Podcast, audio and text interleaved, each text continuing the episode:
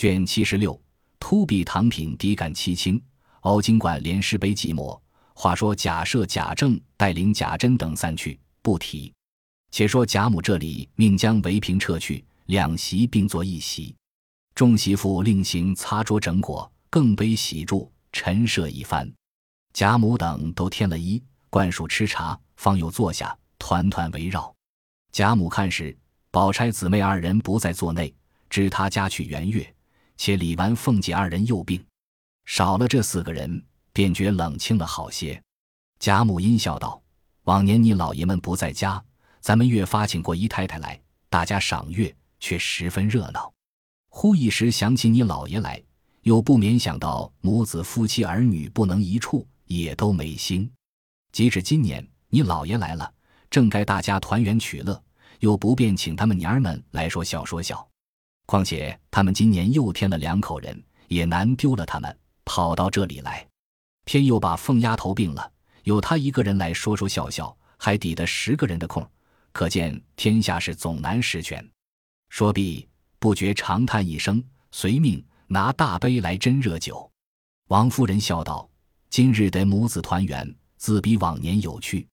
往年娘儿们虽多，终不似今年骨肉齐全的好。”贾母笑道：“正是为此，所以我才高兴，拿大杯吃酒。”你们也换大杯才是，邢夫人等只得换上大杯来，因夜深体乏，且不能胜酒，未免都有些倦意。无奈贾母心犹未阑，只得陪饮。贾母又命将毡毯铺在街上，命将月饼、西瓜、果品等类都搅拌下去，令丫头媳妇们也都一一围坐赏月。贾母因见月至天中，比先越发精彩可爱，因说。如此好月，不可不闻笛。因命又将石帆上女子传来。贾母道：“音乐多了，反失雅致，只用吹笛的远远的吹起来就够了。”说毕，刚才去吹时，只见跟邢夫人的媳妇走来，向邢夫人说了两句话。贾母便问：“什么事？”邢夫人便回说：“方才大老爷出去，被石头绊了一下，歪了腿。”贾母听说，忙命两个婆子快看去。又命邢夫人快去，邢夫人遂告辞起身。贾母便又说：“真哥媳妇也趁着便就家去罢，我也就睡了。”尤氏笑道：“我今日不回去了，定要和老祖宗吃一夜。”贾母笑道：“使不得！你们小夫妻家今夜不要团团圆圆，如何为我耽搁了？”尤氏红了脸，笑道：“老祖宗说的，我们太不堪了。我们虽是年轻。”已经是二十来年的夫妻，也奔四十岁的人了。况且孝服未满，陪着老太太玩一夜是正理。贾母听说，笑道：“这话很是，我倒也忘了孝未满。可怜你公公已死了两年多了，可是我倒忘了该罚我一大杯。既这样，你就别去，竟陪着我吧。叫蓉儿媳妇送去，就顺便回去吧。”尤氏说了。贾蓉媳妇答应着，送出邢夫人，一同至大门，各自上车回去，不在话下。这里众人赏了一回桂花，又入席换暖酒来。正说着闲话，猛不防那碧香桂花树下，呜咽悠扬，吹出笛声来。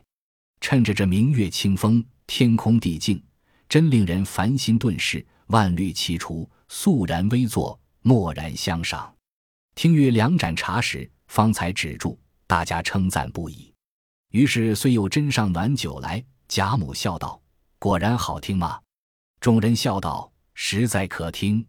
我们也想不到这样，须得老太太带领着，我们也得开些心儿。”贾母道：“这还不大好，须得捡那曲谱越慢的吹来越好听。”便命斟一大杯酒，送给吹笛之人，慢慢的吃了，再细细的吹一套来。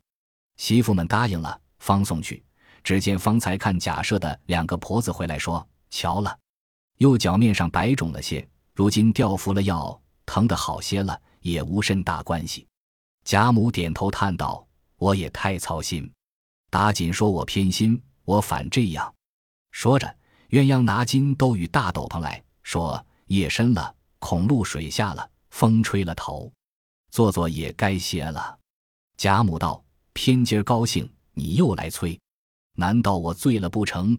偏到天亮，因命在斟酒来，一面戴上兜巾，披了斗篷，大家陪着又饮，说些笑话。只听桂花音里又发出一缕低音来，果然比先越发凄凉。大家都寂然而坐。夜静月明，众人不禁伤感，忙转身陪笑发语解释，又命换酒止敌。尤氏笑说道：“我也就学了一个笑话，说与老太太解胸闷。”贾母勉强笑道：“这样更好，快说来我听。”尤氏乃说道：“一家子养了四个儿子，大儿子只一个眼睛。”二儿子只一个耳朵，三儿子只一个鼻子眼，四儿子倒都齐全，偏又是个哑巴。正说到这里，只见席上贾母已朦胧双眼，似有睡去之态。尤氏方住了，忙和王夫人轻轻叫醒。贾母睁眼笑道：“我不困，白闭闭眼养神。你们只管说，我听着呢。”王夫人等到夜已深了，风露也大，请老太太安歇罢了，明日再赏。十六月色也好，贾母道：“什么时候？”王夫人笑道：“已交四更。”他们姊妹们熬不过，都去睡了。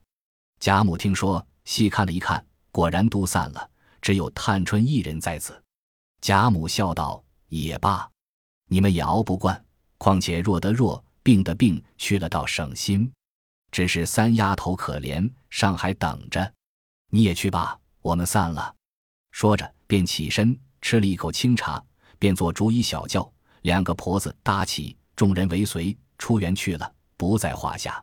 这里众媳妇收拾杯盘，却少了个细茶杯，各处寻觅不见，又问众人，必是失手打了，撂在那里。告诉我，拿了瓷瓦去交收是正件，不然又说偷起来了。众人都说没有打碎，只怕跟姑娘的人打了，也未可知。你细想想，或问问他们去。一语提醒了那媳妇，笑道：“是了。”那一会记得是翠缕拿着的，我去问他。说着便去找时，刚到了甬道，就遇见紫娟和翠缕来了。翠缕便问道：“老太太散了，可知我们姑娘那里去了？”这媳妇道：“我来问你，一个茶中那里去了？你倒问我要姑娘。”翠缕笑道。我因倒茶给姑娘吃的，转眼回头，就连姑娘也没了。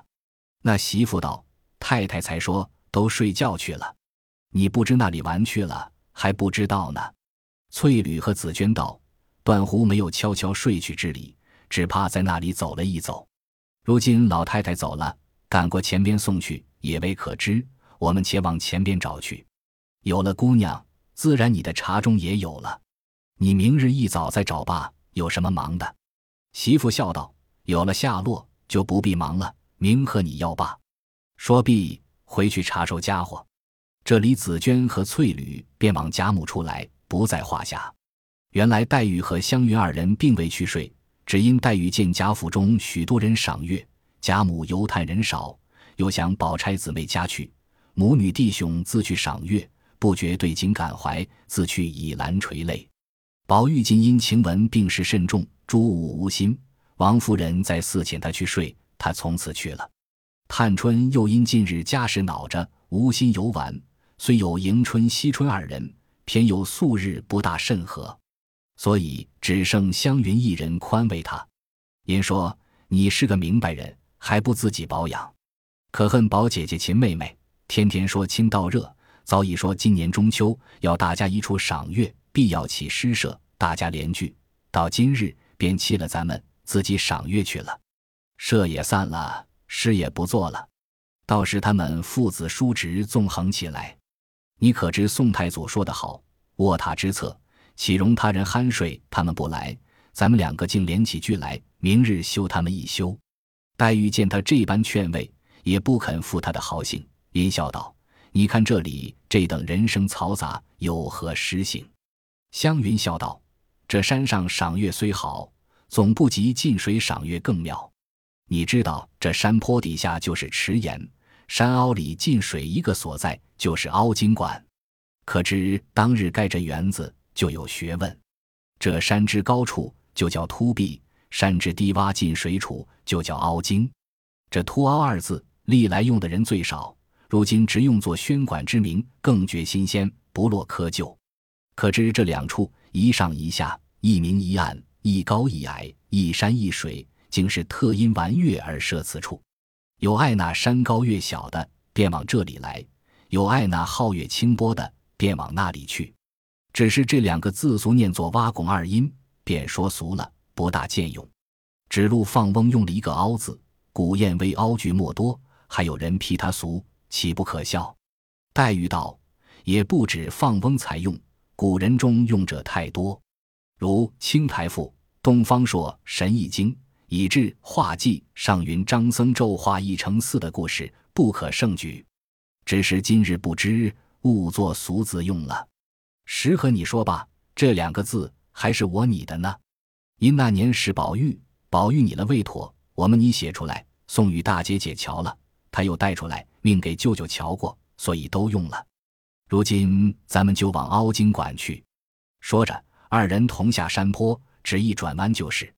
池沿上一带竹栏相接，直通着那边藕香榭的路径。只有两个婆子上夜，因知在秃壁山庄赏月，与他们无干，早已熄灯睡了。黛玉、湘云见熄了灯，都笑道：“倒是他们睡了好，咱们就在卷棚底下赏着水月，何如？”二人遂在两个竹墩上坐下。只见天上一轮皓月，池中一个月影，上下争辉，如置身于金宫交室之内。微风一过，凛凛然池面皱碧叠纹，真令人神气清爽。湘云笑道：“怎么得这会子上船吃酒倒好？要是我家里这样，我就立刻坐船了。”黛玉道：“正是古人常说的‘事若求全和所乐’。据我说，这也罢了，偏要坐船起来。”湘云笑道。得陇望蜀，人之常情。正说间，只听笛韵悠扬起来。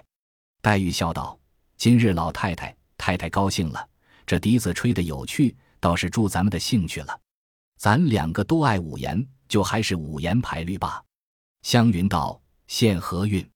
黛玉笑道：“咱们数这个栏杆上的直棍，这头到那头为止，它是第几根，就是第几韵。”湘云笑道：“这倒别致。”于是二人起身，便从头数至尽头，指的十三根。湘云道：“偏又是十三元了。这个韵可用的少，做排律，只怕牵强不能押韵呢。少不得你掀起一句罢了。”黛玉笑道：“倒要试试咱们谁强谁弱，只是没有纸笔记。”湘云道：“明在写，只怕这一点聪明还有。”黛玉道：“我掀起一句现成的俗语罢。”因念道：“三五中秋夕。”湘云想了一想，道：“清有你上元，洒天机斗灿。”黛玉笑道：“匝地管弦烦，几处狂飞展。”湘云笑道：“这一句几处狂飞展有些意思，这倒要对得好呢。”想了一想，笑道：“谁家不起轩？清寒风剪间。”黛玉道：“好对，比我的却好。”只是这句又说俗话了，就该加紧说了去才是。湘云笑道：“诗多韵险，也要铺陈些才是。总有好的，且留在后头。”黛玉笑道：“到后头没有好的，我看你修不修？”阴莲道：“凉夜景轩轩，蒸饼朝黄发。”湘云笑道：“这句不好，杜撰，用俗事来难我了。”黛玉笑道：“我说你不曾见过书呢。”吃饼是旧典，唐叔、唐志，你看了来再说。湘云笑道：“这也难不倒，我也有了。”阴莲道：“分瓜效绿园，香心荣誉贵。”黛玉道：“这可是实实你的杜撰了。”湘云笑道：“明日咱们对查了出来，大家看看，这会子别耽搁功夫。”黛玉笑道：“虽如此，下句也不好，不犯又用玉桂、金兰等字样来色泽。”阴莲道：“色渐茂金萱，蜡烛灰琼艳。”湘云笑道：“金萱二字便宜了你，省了多少力？这样现成的韵被你得了，只不犯着替他们送圣去。况且下句你也是色泽了。”黛玉笑道：“你不说玉桂，我难道强对个金萱罢？再也要铺陈些富丽，方是极景之时事。”湘云只得又连道。公筹乱起源，分曹遵一领。黛玉笑道：“下句好，只难对些。”因想了一想，连道：“设复听三宣，投彩虹成点。”湘云笑道：“三宣有趣，竟话素成雅了。只是下句又说上头子，少不得连道：‘传花鼓烂喧，晴光摇怨雨。’”黛玉笑道：“对的却好。”下句又溜了，只管拿些风月来色泽。湘云道：“究竟没说到月上，也要点缀点缀，方不落题。”黛玉道：“且孤存之，明日再斟酌。”阴莲道：“素彩皆乾坤，赏罚无宾主。”湘云道：“又说到他们做什么？不如说咱们。”阴莲道：“吟诗须重昆，构思时已坎。”黛玉道：“这可以入上你我了。”阴莲道：“你拒或一门，酒尽情犹在。”湘云说道：“这时候了。”乃莲道：“更残乐已宣。”见文语笑迹，黛玉说道：“这时候可知一步难似一步了。”阴莲道：“空剩雪霜痕，接露团昭君。”湘云道：“这一句怎么谐韵？让我想想。”因起身负手想了一想，笑道。够了，幸而想出一个字来，不然几乎败了。阴莲道：“停烟敛夕昏，秋湍泻石髓。”黛玉听了，不禁也起身叫妙，说：“这促侠鬼，果然留下好的。这会子方说昏字，亏你想得出。”湘云道：“幸而昨日看《历朝文选》，见了这个字，我不知是何数，因要查一查。”宝姐姐说：“不用查。”这就是如今俗叫做“朝开夜合”的，我心不急，到底查了一查，果然不错。看来宝姐姐知道的竟多。黛玉笑道：“婚字用在此时更恰，也还罢了。只是秋湍一句，亏你好想，只这一句，别的都要磨倒。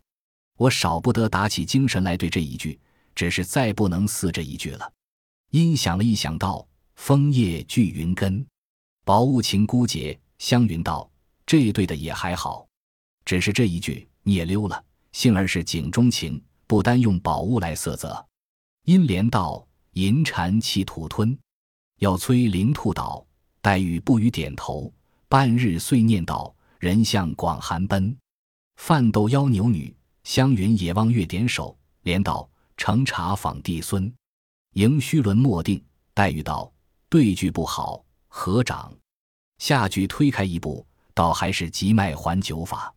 因又连道：“会说破空存，胡漏生江河。”湘云方欲连时，黛玉指池中黑影与湘云看道：“你看那河里，怎么像个人到黑影里去了？敢是个鬼？”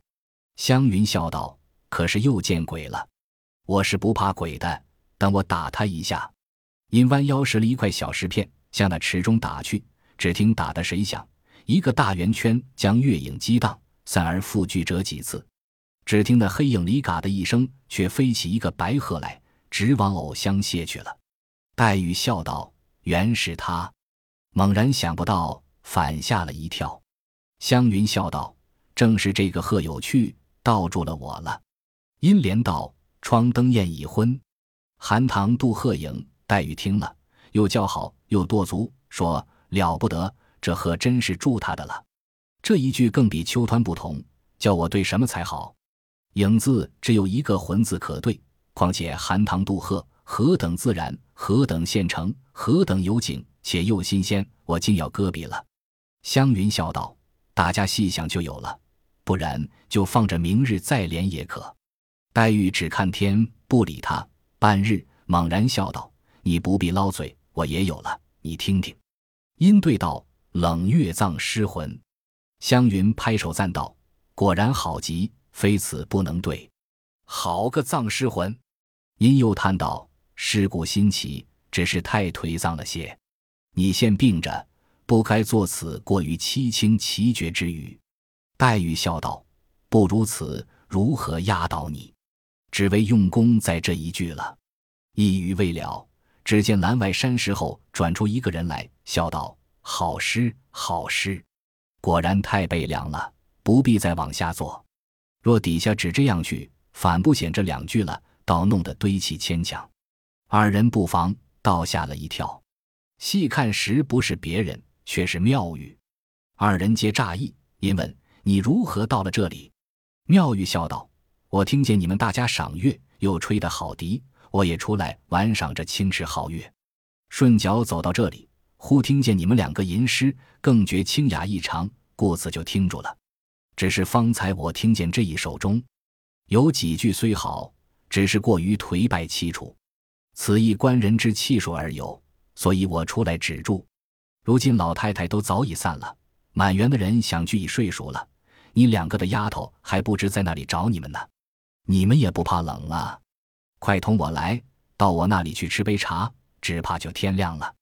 黛玉笑道：“谁知道就这个时候了。”三人遂一同来至龙翠庵中，只见勘宴犹清，炉香未尽，几个老嬷嬷也都睡了。只有小丫头在蒲团上垂头打盹，妙玉唤她起来献烹茶。忽听叩门之声，小丫鬟忙去开门看时，却是紫鹃、翠缕与几个老嬷嬷来找她姊妹两个。进来见他们正吃茶，因都笑道：“叫我们好找。”一个园里走遍了，连姨太太那里都找到了。那小亭里找时，可巧那里上夜的正睡醒了。我们问他们，他们说。方才听外头棚下两个人说话，后来又添了一个人，听见说大家往庵里去，我们就知道是这里了。妙玉忙命丫鬟引他们到那边去坐着歇息吃茶，自却取了笔砚纸墨出来，将方才的诗命他二人念着，遂从头写出来。黛玉见他今日十分高兴，便笑道：“从来没见你这样高兴，我也不敢唐突请教，这还可以见教否？若不堪时，便就烧了。”若或可改，即请改正改正。妙玉笑道：“也不敢妄评，只是这才有二十二韵。我意思想着你二位警句已出，在续时，倒恐后力不佳。